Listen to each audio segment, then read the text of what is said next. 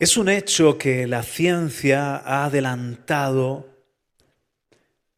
avanzado más en los últimos 50 años que en los miles de años desde que el hombre habita el planeta. Este rápido crecimiento de la sabiduría, ya profetizado por Daniel, se ha visto convivir o corresponder, corresponderse con un, retroceso en las cualidades espirituales y, y morales. Y eso está llevando nuestra civilización al borde de la bancarrota.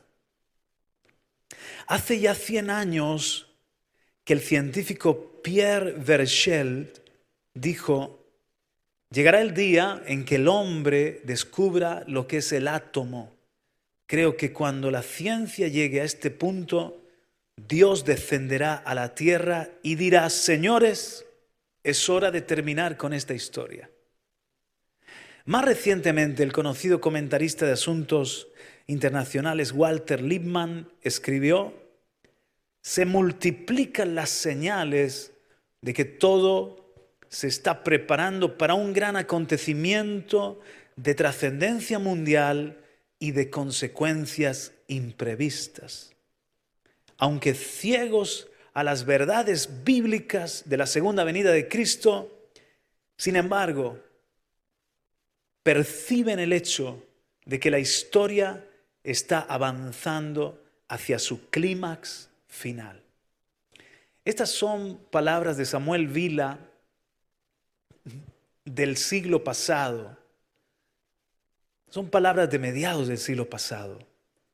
Y él ya recoge estos testimonios de científicos y analistas y pensadores que sentían cómo la humanidad se precipitaba hacia un final y de una manera muy acelerada.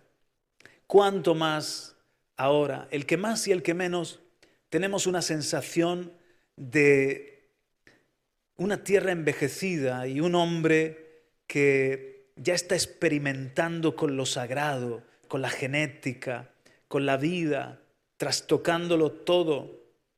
Y más y más expertos, más y más pensadores ajenos a las verdades de Dios, hoy también están diciendo lo mismo, que el hombre está provocando y produciendo su propia extinción, su propia destrucción.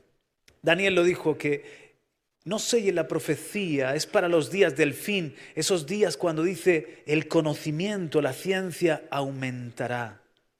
Todo será más rápido.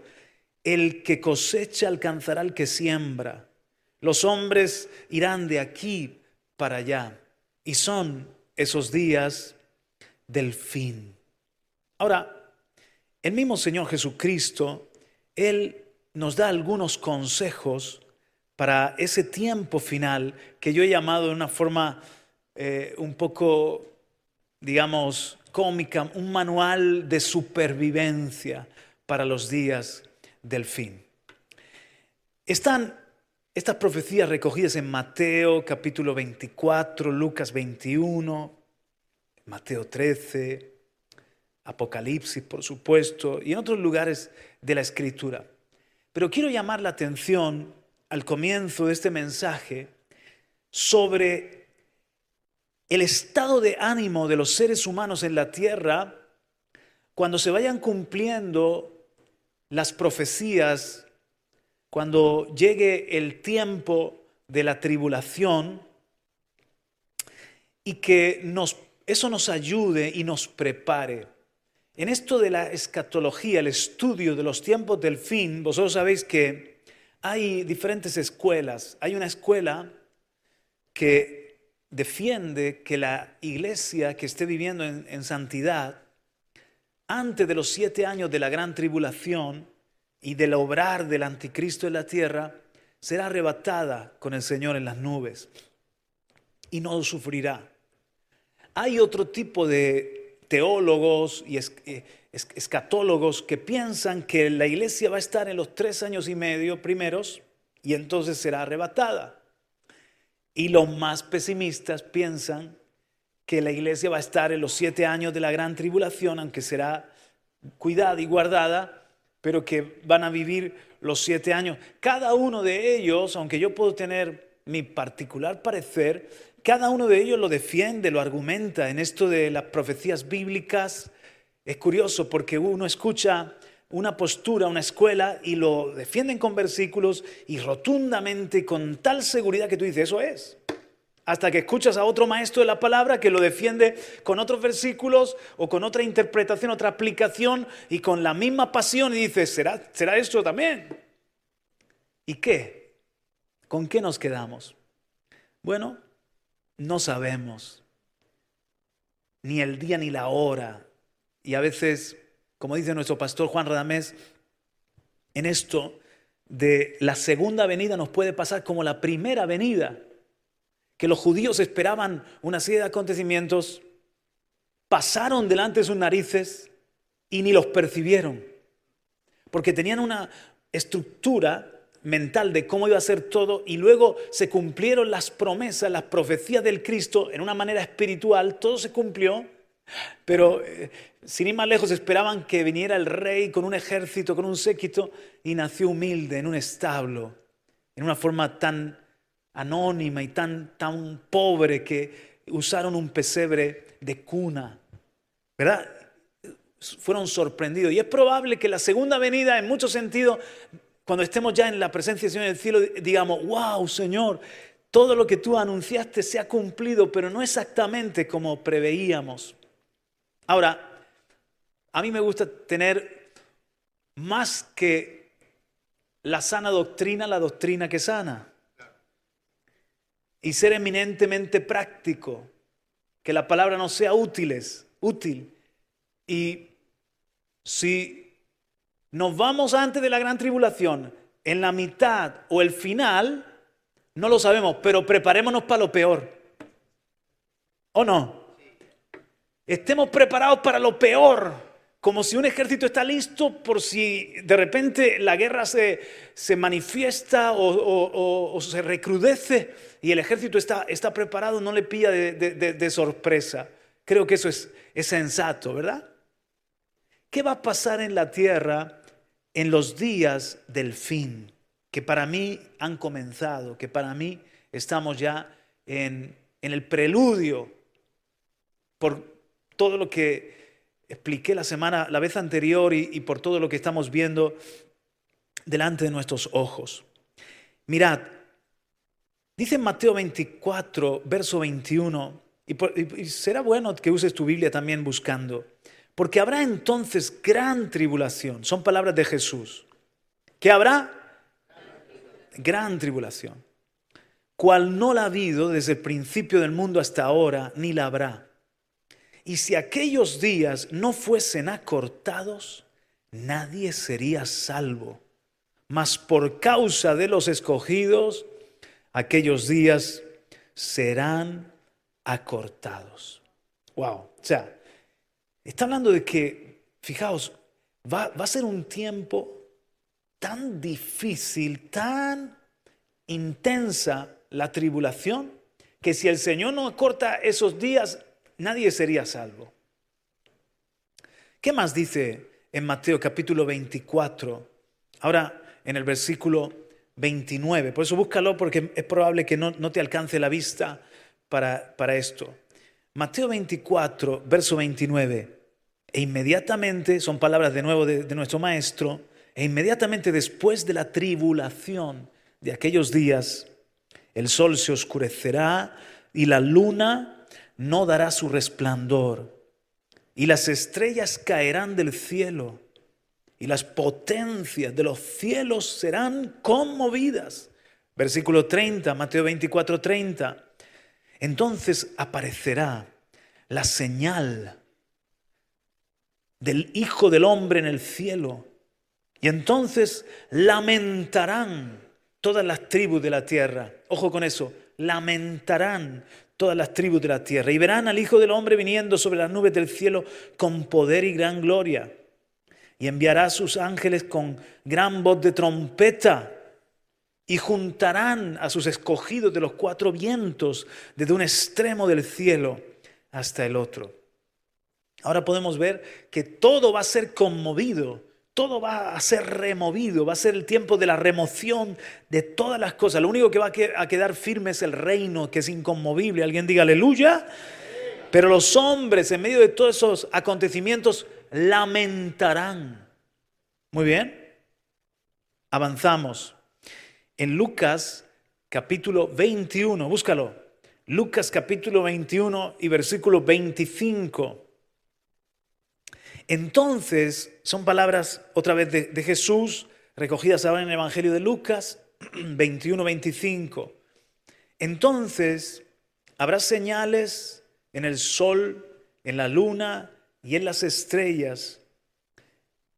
Ojo aquí, y en la tierra angustia de las gentes, confundidas a causa del bramido del mar y de las olas. Mirad el estado de angustia que dice aquí, confundidas, angustia de las gentes. 26, Lucas 21, 26, desfalleciendo los hombres por el temor y la expectación de las cosas que sobrevendrán en la tierra. No solamente lo que está pasando, sino que los hombres, ¿qué más pasará? Por la expectación de lo que sobrevendrá. Entonces dice aquí desfalleciendo. ¿Y qué dice más? Con temor. Porque las potencias de los cielos serán conmovidas. Entonces verán al Hijo del Hombre que vendrá en una nube con poder y gran gloria. Entonces ya vamos viendo, habla de lamentación, de gran tribulación, habla de angustia, de temor. Y son días, dice que si el Señor no los acorta, nadie sería salvo. Vamos ahora a Apocalipsis en el capítulo 6. Vamos al último libro de la Biblia, Apocalipsis, en el capítulo 6. En nuestras reuniones de entre semana estudiamos más tranquilo la palabra, sin prisas. Si tenemos que hacer de este mensaje otro más, amén. Lo importante es que vayamos asimilando Apocalipsis 6, 12, verso 12. Miré cuando abrió el sexto sello. Y aquí hubo un gran terremoto. Y el sol se puso negro como, la, como tela de cilicio. Y la luna se volvió toda como sangre. Y las estrellas del cielo cayeron sobre la tierra como la higuera deja caer sus higos cuando es sacudida por un fuerte viento. Y el cielo se des, vaneció como un pergamino que se enrolla y todo monte y toda isla se removió de su lugar. hermanos, yo sé que Hollywood nos ha hecho mucho daño, ¿no? Y que oímos estas cosas y nos puede pasar como la, la película esa de, de, DiCaprio, de, No mires arriba, creo que se titula así, No mires arriba, que, que venía un, un asteroide a destruir la Tierra y la gente seguía en, su WhatsApp y en su entretenimiento y en su, seguía en, su vender y comprar y, todo, y, como en un sueño, ¿no? Como que hasta que no vieron la inminencia del impacto, no se, no se estremecieron. Y nos puede pasar eso, ¿no? Que hoy en día escuchamos estas cosas y tú dices, hay que ver esos escritores bíblicos, exagerados, ¿no? como para meter miedo. Pero si este libro de Dios y todo lo que antes se anunció, por ejemplo en el Antiguo Testamento, se cumplió, el mejor profeta de todos que es Jesús, ¿te atreverías a dudar de sus palabras? ¿O de lo que anuncia? Esto no es para que entremos en miedo, como ahora voy a decir pero sí para que nosotros sepamos el fin de todas las cosas y no seamos como los que duermen, que viven en ignorancia. Apocalipsis capítulo 6, verso 15. Y los reyes de la tierra y los grandes, los ricos, los capitanes, los poderosos, ¿eh? como las élites, y todo siervo y todo libre, se escondieron en las cuevas y entre las peñas de los montes y decían a los montes y a las peñas, caed sobre nosotros y escondennos del rostro de aquel que está sentado sobre el trono y de la ira del Cordero. porque el gran día de su ira ha llegado y ¿quién podrá sostenerse en pie? O sea, dicen estos, estas gentes, aún los, los poderosos y, los intelectuales y, los que dominan el, mundo con sus artes, dice que se esconden quizás en sus búnkers, eh, en sus cuevas, y le dicen a, los montes, cae sobre nosotros, eh, ocultarnos de, lo que está pasando, de, la ira de Dios Todopoderoso. ¿Quién podrá sostenerse en pie? O sea, los hombres temblando, atenazados por el miedo. Ahora, eso que anuncia para los días del fin, ya se está viviendo. Ya hay un, adelanto en el sentido de que Jesús compara las señales, ojo con las señales, hay señales que tenemos que saber leer. Yo hay muchas, a veces en la radio y en la televisión comentamos noticias, son señales, son señales de cómo se, se están, por ejemplo, una señal muy llamativa. Algo pasó antes del diluvio que dice que las hijas, los hijos de Dios y las hijas de los hombres, se unieron y de ahí nacieron los gigantes. Y nacieron también unos poderosos que se les llama los héroes de la antigüedad, como gente superdotada.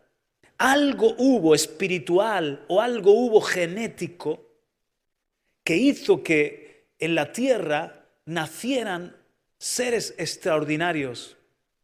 El otro día hacíamos un programa, Vanessa y yo, que habla de la nueva genética y habla de cómo está avanzando de tal manera que en cuestión de pocos años, los que tengan dinero ya van a poder manipular de tal forma la genética para que nazcan élites, para que nazcan seres humanos con cuerpos y con dotes especiales, intelectuales o, libres de enfermedades, de algunas enfermedades, o, que elijan que sea así, quiero que sea un niño o una niña, o que tenga los ojos de este color y el cabello de este otro color. Así está avanzando todo a pasos agigantados, porque hay un boom del conocimiento. Esa manipulación genética se dio antes del diluvio y se está dando ahora otra vez. ¿No es una señal? Ojo con las señales. La Biblia le llama a e, e, esas guerras y pestes y hambrunas y otros acontecimientos que son principios de dolores, como si fueran los dolores de parte de una mujer y cada una de estas situaciones una contracción que nos dice que este mundo se está preparando para dar a luz una nueva era con la segunda venida de Cristo Jesús y la manifestación gloriosa de los hijos de Dios. O sea, lo que para ellos es el fin, para nosotros el comienzo. Nosotros no, debemos tener angustia como la gente, ni tener miedo como, como la gente. Pero las contracciones cada vez son más, más rápidas, más, más seguidas y más sentidas, porque todo lo que pasa, ahora mismo, por ejemplo, estamos nosotros aquí preocupados por el, el el, el, submarino ese experimental, orando por la gente que se ha metido en ese lío de, de ver el Titanic.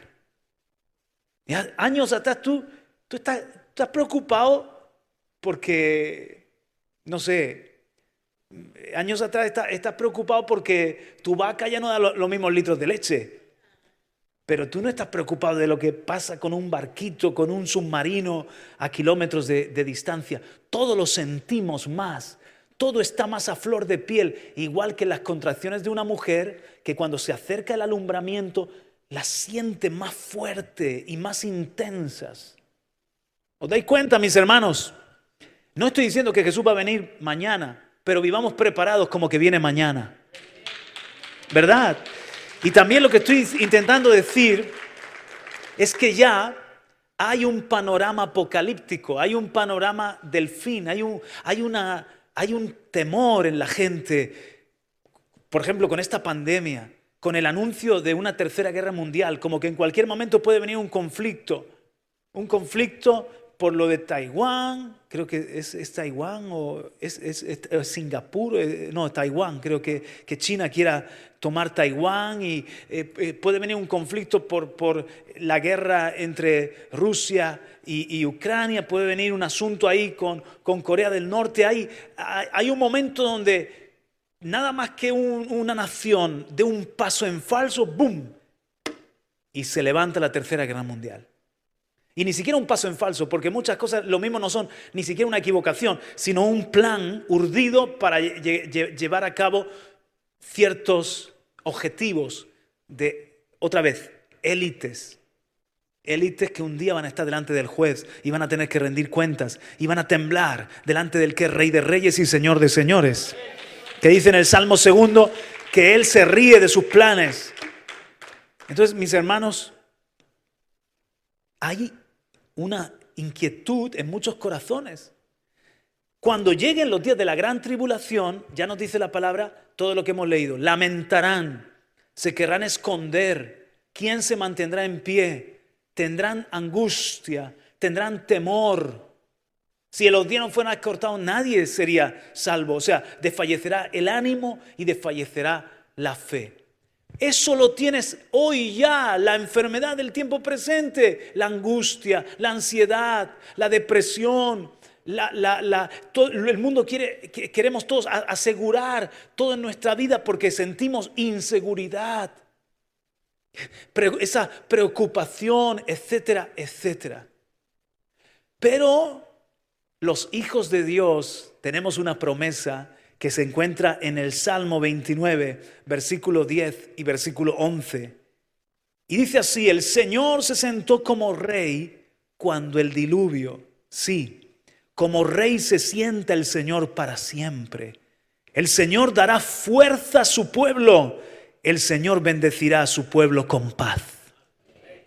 Entonces, cuando llegó la, el, el primer fin del mundo, el mundo ya ha tenido un fin, Jesús dice que el, fin del fin, el fin definitivo, será no con agua, sino con fuego. Pero serán aquellos días como los días de Noé. Ahora lo vamos a leer. Igual, las mismas características.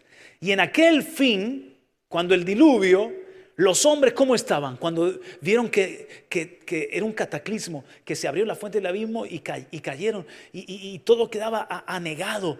Y los hombres entraron indudablemente en una angustia, en una, en una ansiedad.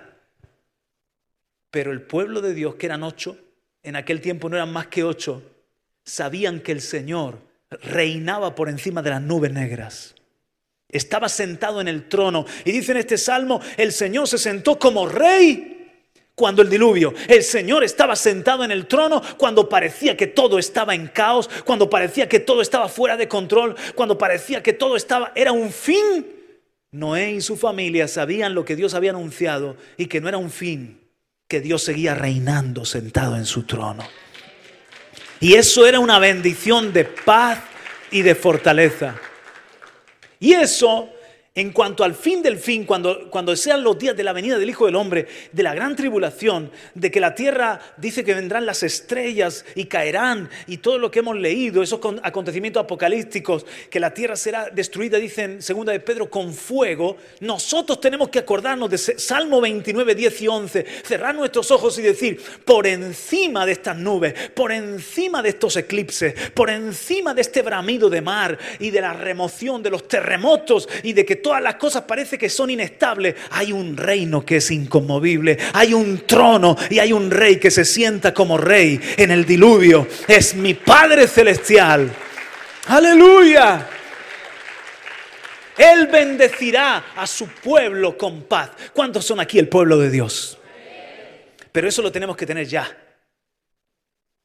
No sé si va a venir otra pandemia, no sé si va a venir una crisis económica, no sé si, si, si al final nos no gobernarán eh, eh, dictadores disfrazados de demócratas, no sé si estallará una tercera guerra mundial, no sé lo que vaya a venir. La cosa no se va a poner bella y placentera, ni vacaciones en la playa. Pueden haber momentos de respiro, Pueden haber oasis, pero que viene un tiempo que nosotros ya lo sabemos, que va a ser de, dolores de parto, que va a ser para valientes, eso está clarísimo. Eso está clarísimo. Y nosotros somos el pueblo de Dios, ¿sí o no? Y nosotros tenemos que cerrar nuestros ojos y ver que el Señor está sentado en su trono y, gobernando la historia. Y pedirle este versículo, el Señor dará fuerza a su pueblo. Padre, dame fuerzas. El Señor bendecirá a su pueblo con paz. Mira qué bendición será. La riqueza más grande no va a estar en los bancos, va a estar en el corazón. La riqueza más grande va a ser tener paz. Yo tengo paz. Mi mente está en paz, mi, alma está en paz, mi casa está en paz, porque nosotros somos ciudadanos del reino de Dios. Y lo que parece el fin solamente es el comienzo. Ahora sí, dale un aplauso al Señor, aleluya. Amén. Aleluya. ¿Es este el tren que lleva a Birmingham? Preguntó cierto viajero al maquinista del tren. Sí, señor, este es. Aunque yo no respondo de que lleguemos allí, a pesar de que soy el maquinista. ¿Pero cómo? ¿Hay algún peligro? Preguntó el viajero asustado. Pues sí, le diré que yo soy cristiano. Mi compañero el fogonero también es cristiano. Y aunque parece casualidad, el interventor del tren es cristiano igualmente. Y los tres esperamos de un día a otro, de un momento a otro, la segunda venida de Jesús. Si Él viniera justo en este viaje, no sé lo que pasaría con ustedes. Cuando el convoy, nosotros seremos arrebatados y el convoy siga adelante sin maquinista, ni interventor, ni fogonero. Pues a mí me tiene sin cuidado, contestó el viajero, porque yo también soy cristiano. y, y se dieron la mano con gozo. No sé cuándo, pero yo estoy listo como si fuera mañana. Yo estoy preparado para que el Señor me llame o para que Él venga. Para que Él me llame, para que Él venga.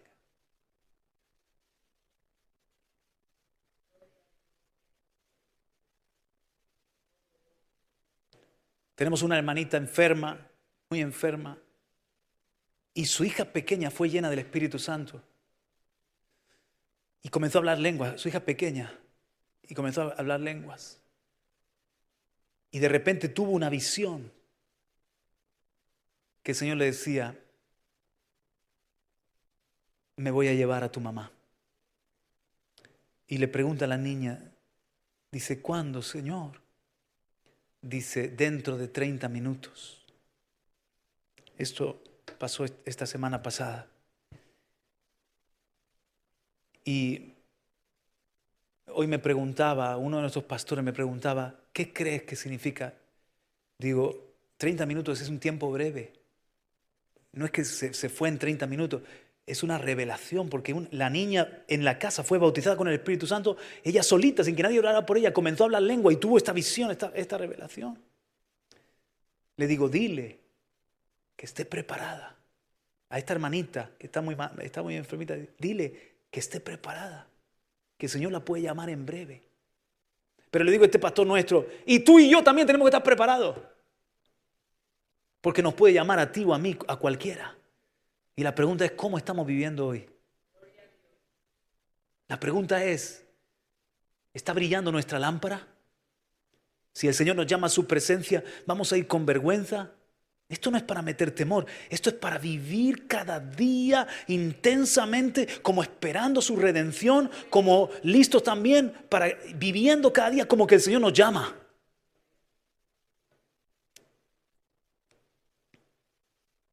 ¿Verdad que sí? Jesús nos dejó algunos consejos para los días del fin, que yo le, he llamado un manual de supervivencia, no para sobrevivir en, lo natural, pero sí en lo emocional, sí en lo espiritual. Busca Mateo capítulo 24 y versículo 36, algunos consejos del maestro. Pero del día y la hora nadie sabe, ni aun los ángeles de los cielos, sino solo mi Padre. Mas como en los días de Noé, así será la venida del Hijo del Hombre. Porque como en los días antes del diluvio estaban comiendo y bebiendo, casándose y dando en casamiento, hasta el día en que Noé entró en el arca y no entendieron hasta que vino el diluvio y se los llevó a todos, así será también la venida del Hijo del Hombre. Entonces, dice aquí que la gente va a estar comprando, vendiendo, casándose, dándose casamiento, construyendo, plantando viñas, haciendo tantas cosas, ocupados. Nosotros podemos estar ocupados, pero no enredados. No podemos estar enredados en los negocios de esta vida y que aquel día nos alcance como ladrón.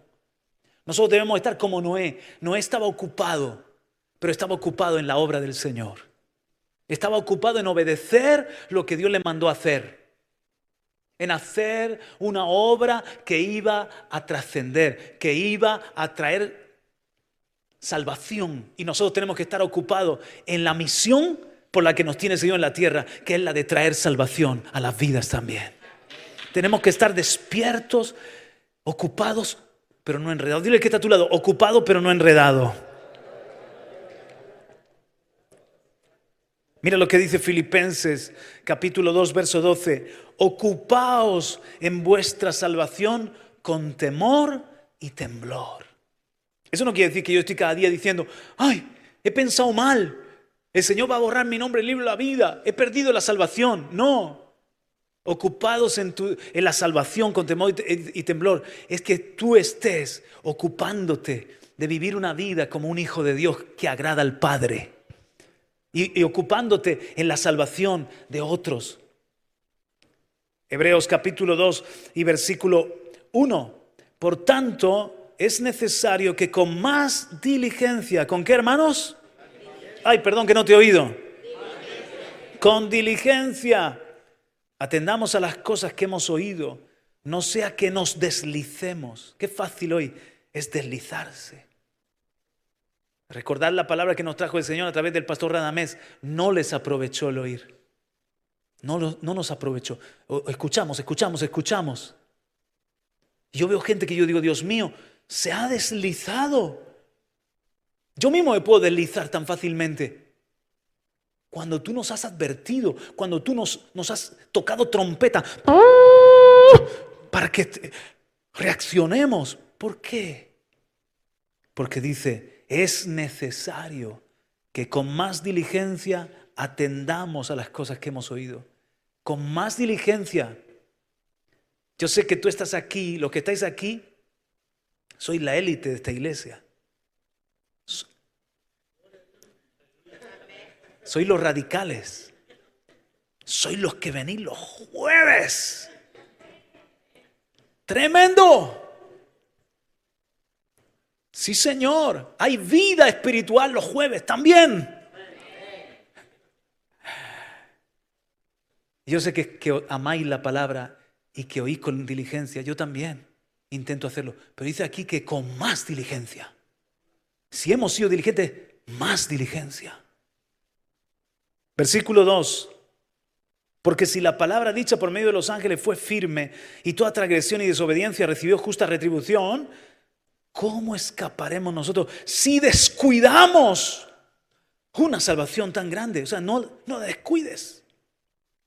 La cual, habiendo sido anunciada primeramente por el Señor, nos fue confirmada por los que oyeron. Oye, esto es, esto es el Nuevo Testamento, esto no es el, Antiguo Testamento y está hablando aquí que nosotros, ellos no escaparon, ellos quedaron tendidos en el desierto, no les aprovechó. Nosotros, dice que no, no es que vamos a perder la salvación, no escaparemos, no es que nos va a mandar el Señor al infierno, pero quizás te pierdes el propósito, lo que el Señor quería hacer contigo, las obras que Él pensó para ti, quien diseñó que tú fueras, y un montón de cosas que, que estaban dentro de su plan, se las tiene que entregar a otro. ¿Por qué? por descuidar una salvación tan grande. Entonces, tenemos que estar. El célebre Moody había hecho la promesa de no pasar un solo día sin predicar el Evangelio a un alma. Acordándose cierta noche que aún no había cumplido su promesa, se acercó un hombre solitario que encontró en la calle e inició una conversación preguntándole si estaba preparado para morir. El interpelado tuvo de momento un gran susto, pero se serenó cuando comprendió el significado y Moody tuvo el gozo de llevarlo a Cristo. Otro cristiano que había hecho la misma promesa, no pasar un día sin predicar el Evangelio a alguien, recordando su deber, le pidió a otro que lo aguardara unos momentos mientras él iba a dirigir algunas palabras sobre la vida eterna a un empleado de hotel delante del cual pasaban, pasaban por la puerta de un hotel. No fue poca la risa del compañero cuando se dio cuenta de que el supuesto empleado no era otra cosa que un maniquí puesto como propaganda del hotel y aquel creyente que se ve que era un poco miope le estaba hablando. Mas ¿cuál no fue el gozo de ambos cuando en otra reunión, unas semanas después, un recién convertido se puso en pie y declaró que había sido inducido a buscar a Cristo por las palabras que oyó a un desconocido medio loco que le estaba hablando a un maniquí acerca de Cristo Jesús. Él estaba dentro del hotel y recibió la palabra. Dile al que está a tu lado a tiempo y fuera de tiempo. Aleluya. Tenemos que estar ocupados y preocupados en, será salvo. Hoy estaba yo con la boca abierta con la dentista y estaba mirando a y ¿será salvo a esta mujer? Le hemos hablado de Cristo, que Dios te bendiga, Karina, si me estás viendo, me estás escuchando. Pero yo digo, tantas veces que venimos al dentista, yo no tantas, mi madre, mi madre casi que tiene una habitación en la clínica y hacerle una pregunta así hoy en día, no sé cómo de loco suena, pero estoy preocupado por tu eternidad. Eh, ¿Dónde vas a pasar la vida eterna si te mueres? Y yo sé que se le va a poner cara de, ¿verdad?, espantapájaros, pero tenemos que, pues de alguna manera tenemos que decir, si tú no lo piensas, yo, yo sí estoy pensando en esto. Y si vengo aquí no puedo ser indiferente.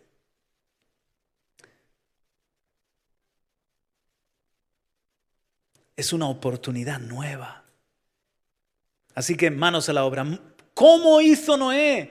Estaba trabajando para el Señor. Pues tú y yo tenemos que estar trabajando para el Señor. Independientemente de que tú seas em, empresario, autónomo, empleado, jubilado, estudiante, somos misioneros, trabajamos para el Señor. Los consejos de Jesús en nuestro manual de supervivencia. Vente a Lucas capítulo 21. Lucas capítulo 21 versículo 27, entonces verán al Hijo del Hombre que vendrá en una nube con poder y gran gloria. ¿Estás ahí? Lucas 21, 27. Ahora el 28. Cuando estas cosas comiencen a suceder, erguíos y levantad vuestra cabeza, porque, porque vuestra redención está cerca. Mirad también por vosotros mismos que vuestros corazones no se carguen de glotonería y embriaguez. Fíjate, comer y beber, ¿no? Glotonería y embriaguez. Y de los afanes de esta vida.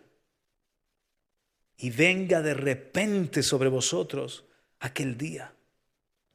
Porque como un lazo vendrá sobre todos los que habitan sobre la faz de toda la tierra. Velad pues en todo tiempo, orando que seáis tenidos por dignos de escapar de todas estas cosas que vendrán y de estar en pie delante del Hijo del Hombre. En Apocalipsis 6 se nos hacía la pregunta, ¿y quién podrá estar en pie? Aquí nos dice quién podrá estar en pie. Los que están velando, los que están orando, los que no dejan que su corazón se envuelva en glotonería, en, en embriaguez y en los afanes de esta vida. Esos podrán estar en pie. Cuando Pompeya fue destruida, hubo personas que las encontraron sepultadas en las ruinas, les alcanzó la ceniza y la, lava, algunos en, terrazas, en lugares altos, pensando que allí no iba a llegar la destrucción. Otros en subterráneos, pensando que, que la lava no llegaría ahí abajo. ¿Dónde encontraron a dos centinelas romanos? En la puerta de la ciudad, donde fueron puestos por sus capitanes. Allí estaban parados con las manos sobre sus espadas. De manera que mil años después los encontraron firmes en su puesto como estatuas en el mismo lugar donde su capitán los había colocado. Qué compromiso con el deber. Pues nosotros cristianos debemos quedar firmes en medio de todos los terremotos y todas las cosas que pasen. Nosotros debemos quedar firmes en nuestra posición porque nuestro capitán Cristo Jesús nos ha plantado aquí para servirle, velando y orando. Que cuando el Señor venga nos halle de pie. Y nos halle de pie porque hemos sabido estar de rodillas. También como sepas estar de rodillas, tendrás fuerza para pararte de pie.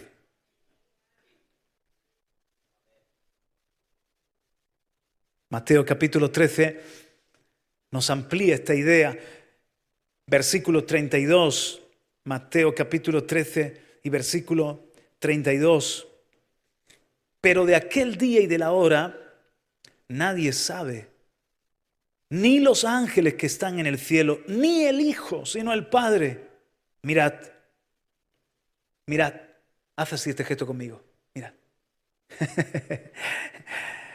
Velad y orad.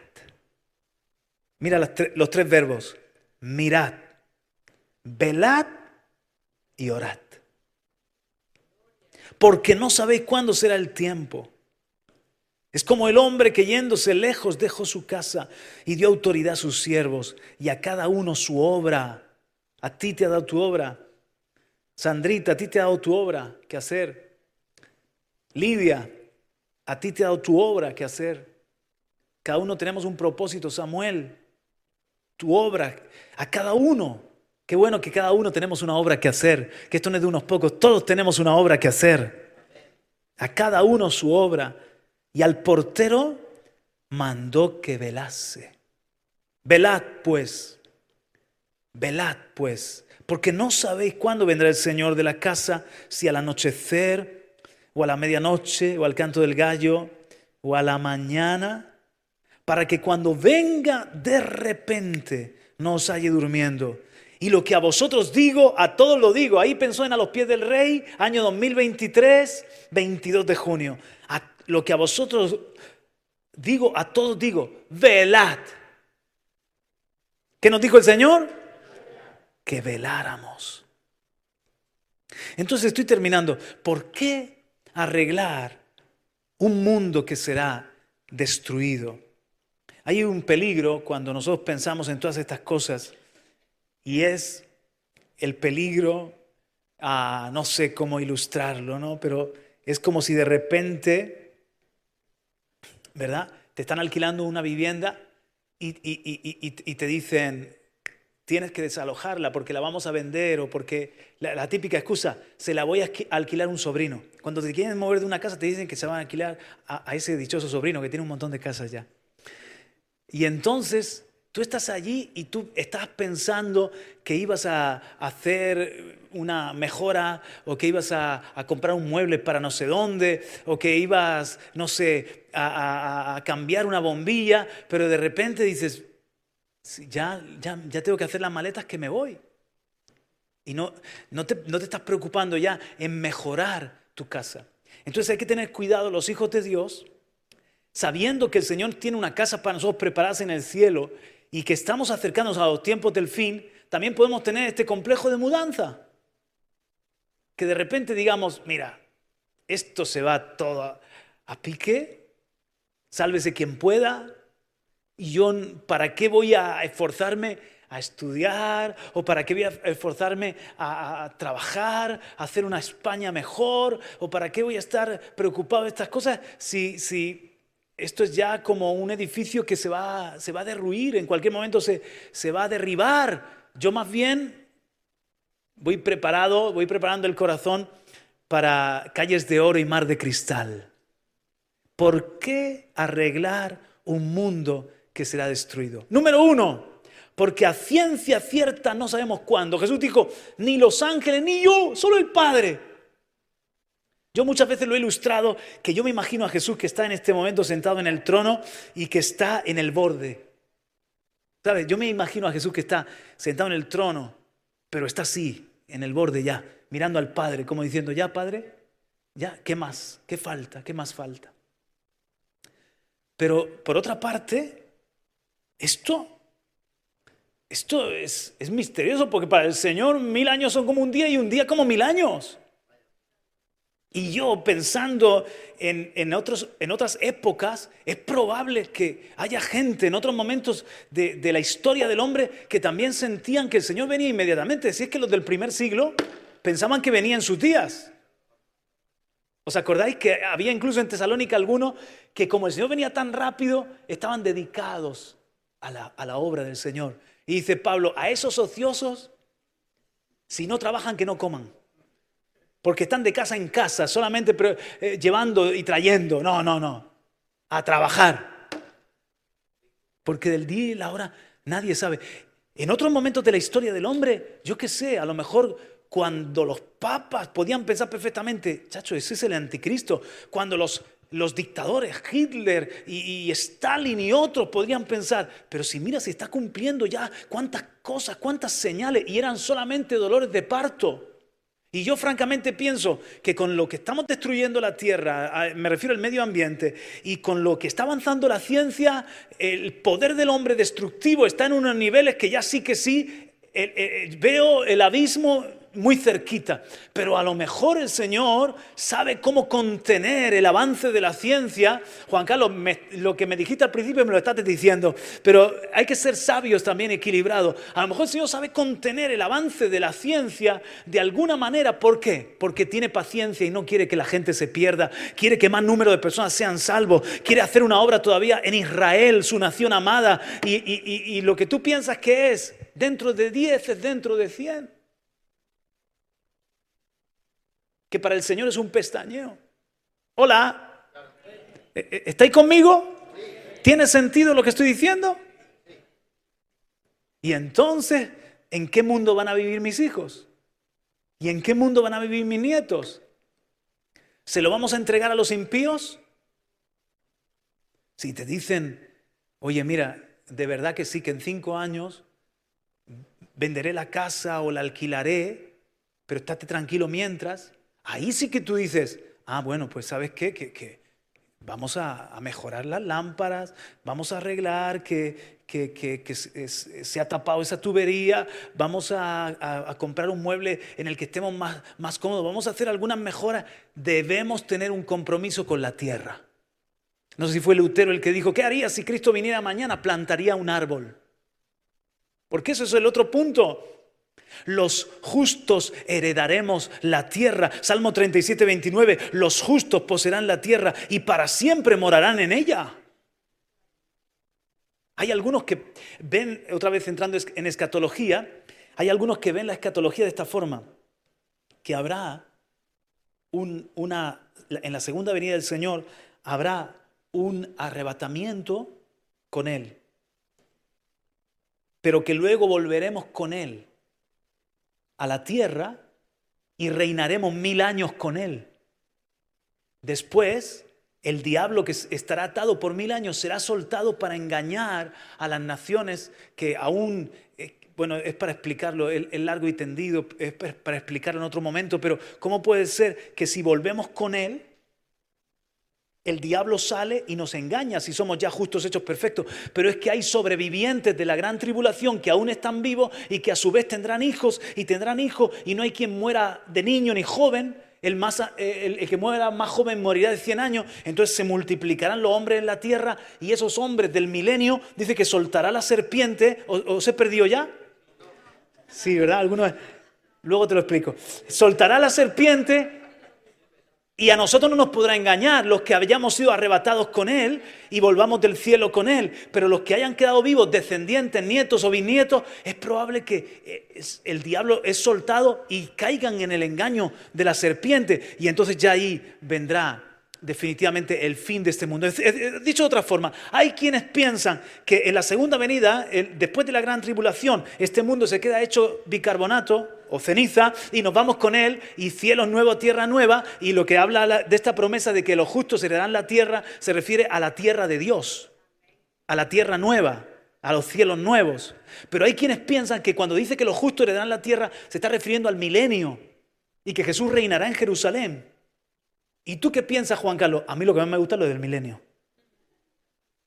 Pensar que la tierra sea rescatada de la corrupción actual a la libertad gloriosa de los hijos de Dios y que el Señor pueda cumplir esas profecías de que morarán juntos el lobo y el cordero, que el niño de pecho estará junto a la serpiente, junto al oso y no le nada le hará daño. Será como en un principio esa restauración del planeta Tierra, esas promesas de que iremos las naciones a adorar a Jerusalén. Subiremos a Jerusalén, ciudad de nuestro rey, sanidad de naciones. Hay otra de Marcos Vidal. Sé que no es muy fácil verlo ahora, con toda esa gente alrededor que gime y llora. Qué bonita es esa, ¿eh? Pónmela. Entonces, esa me encanta y habla del milenio y la restauración de todas las cosas. Y sé que no es muy fácil verlo ahora, pero otra vez habrá en la tierra como eh, eh, el, Señor mostrándole al hombre lo que hubiese sido si Adán y Eva no se hubiesen rebelado contra Él. Si es así, voy a terminar mi parte musical. Ya en todas mis predicaciones tengo una parte musical. Si esto es así, tenemos que cantar con Marco Brunet. De mi papá es la tierra y su plenitud, el mundo y todo lo que en él hay. Y lo que pise la planta de mi pie. O sea, la tierra la heredarán los justos. Los impíos están de paso. O sea, antes te he dicho que te pongas en lo peor, ahora te digo que te pongas en lo mejor. Las naciones, los reinos de este mundo serán de, mi Señor y de su Cristo. Y Él reinará por los siglos. Es una esperanza de gloria. Amén. ¿Qué pasa, hermano? ¿La tienes? Porque eh, Leo, ¿me has hecho una señal? ¿Es porque tienes la canción? Estaba aplaudiendo. ¡Ah! Me creía que tenía la canción de Marcos Vidal. Digo, wow, esto va a quedar muy bien. ¿Por qué arreglar un mundo que será destruido? Porque a ciencia cierta no sabemos cuándo, porque heredaremos la tierra y porque la necesidad no espera y Dios trabaja. O sea, hay tanta necesidad a nuestro alrededor. No podemos esperar porque hay hambre, hay gente desnuda, falta agua potable, hay almas que languidecen sin Cristo. Hay vidas que necesitan buenos samaritanos. Hay que hacer justicia. Dios está favoreciendo la causa de la verdad, de la humildad, de la justicia. Dios cabalga, Dios trabaja. Hasta ahora mi Padre trabaja y yo trabajo. Di conmigo, y yo trabajo. Tenemos un trabajo que hacer, ¿sí o no? Entonces, hablando de esto del milenio, hay una historia que dice, hablando de su seguridad de salvación en Cristo, una señora sonriendo le dijo a su pastor, Pastor, yo he tomado billete de ida al cielo y no pienso volver atrás. No tengo billete de vuelta. El pastor también sonriendo le dice, pues mal hecho hermana. Yo tomé también billete para el retorno porque creo y deseo volver con Jesús en su segunda venida a la tierra para gozar del triunfo total del reino de los cielos, cuando el Señor de señores reinará por mil años entre los hombres, cuando los judíos habrán recibido a su Mesías, cuando todos los enemigos del Señor serán puestos por fin bajo sus pies. ¿No le parece que debería usted tomar un billete de ida y un billete de vuelta para esa fiesta tan maravillosa? Así que este creía lo del milenio, ¿no? Este pastor creía lo del milenio. Billete de ida y billete de vuelta. Amén. Los consejos de Jesús en, en este manual de supervivencia que es su palabra. Uno, velad. No podemos darnos el lujo de dormir. Dos, oremos, orad. Debe avivarse la oración, una oración ferviente, una oración que nos fortalece, una oración que nos hace ver lo que dice en el punto este, mantengamos la vista en el trono para recibir paz y fortaleza. El Señor se sentaba en el trono como rey en los días del diluvio y dice, el Señor fortalecerá su pueblo, el Señor bendecirá su pueblo con paz. Entonces, en la oración nos, remontamos por encima de las nubes, recibimos el colirio para ver al que está en el trono, recibimos la paz y la fortaleza. Amén. Y por último, trabajemos, trabajemos. Es cierto que cuando uno está trabajando más, es más difícil que duerma. Cuando uno está activo, es mucho más difícil que nos durmamos y nuestro trabajo es ganar las almas, predicar el Evangelio. Hoy lo que vamos a hacer en Pamplona. Yo estoy, de verdad, por una parte estoy un poco así con el, estómago encogido, porque es, impone, ¿no? Estar ahí, tener la responsabilidad de llevar la alabanza y llevar la palabra en ese acto. Pero por otra parte, ¿sabes lo que a veces veo? Que cuando estamos, lo que hicieron los jóvenes, que salieron a las calles de Murcia, alabando y, predicando. Y, lo que hacemos cuando damos testimonio del Señor eh, de una forma individual o cuando estamos en una campaña es, es como el león en la selva.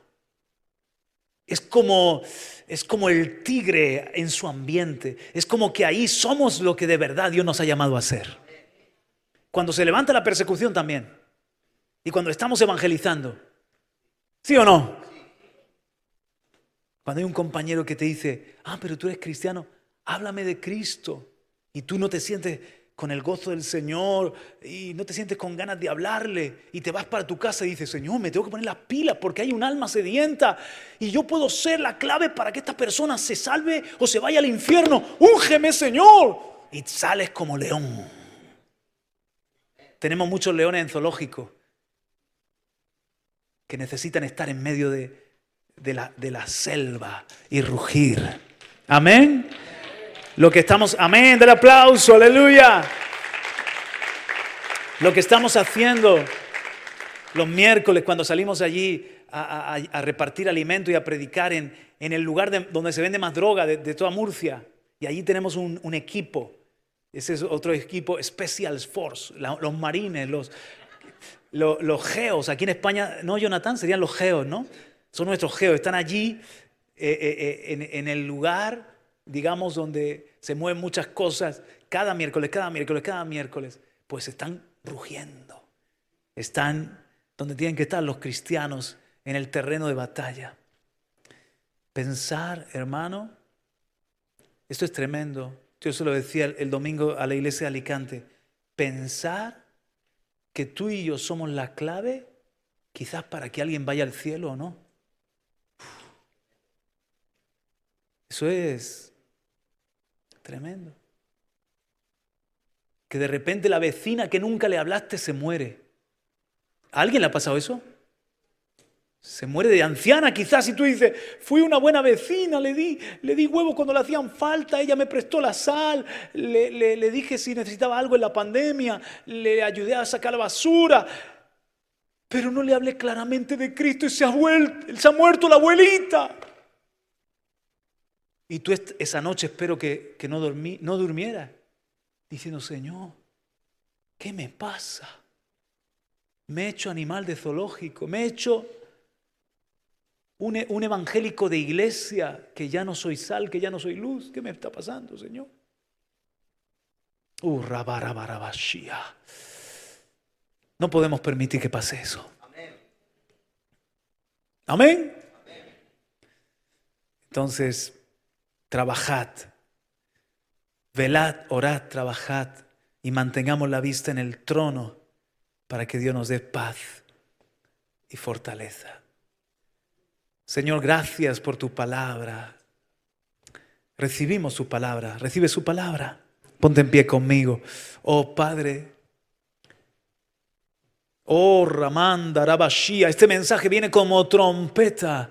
Porque llegará el día que escucharemos la trompeta de Cristo. Pero antes que esa trompeta, la trompeta de, esa hora final, tu palabra es trompeta que nos hace despertar que nos hace velar. Queremos ser como esos centinelas de Pompeya, Señor, estar firmes en nuestro puesto, perseverar, velando, orando y trabajando en favor de los que nos rodean. Oh Dios, que nos caiga esa carga, esa angustia santa de decir, yo soy responsable de la salvación, de la eternidad, de mis vecinos, de mis próximos, porque eso también es amar al prójimo. Muchas gracias, Padre, porque en este día te vemos sentado en el trono. Y te pido esa bendición. Bendice este pueblo con fortaleza y bendice este pueblo con paz. Shalom.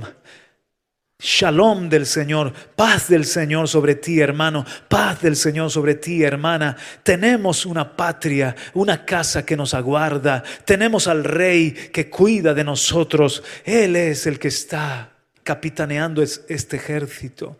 Paz. Fortalécete ahora, fortalécete en el Señor, recibe fuerza, recibe unción, recibe llenura del Espíritu, recibe vida de Dios. Sacúdete el polvo, iglesia amada, sacúdete el sopor, sacúdete toda condenación, sacúdete el desánimo ahora, hermano, en el nombre de Jesús. Todo lo que sea carne y sangre, todo lo que te quiera traer y vomitar el diablo, ahora sacúdetelo en el nombre de Jesús. Toda contaminación, vístete tus ropas hermosas. Jerusalén, ciudad santa, ciñete de poder, iglesia de Jesucristo, levántate y resplandece, porque ha venido tu luz y la gloria del Señor ha nacido sobre ti. Gracias, Padre. Amén, Padre. Nos llevamos la palabra en el corazón. Dale un aplauso fuerte. Que Dios te bendiga. Amén. Aleluya.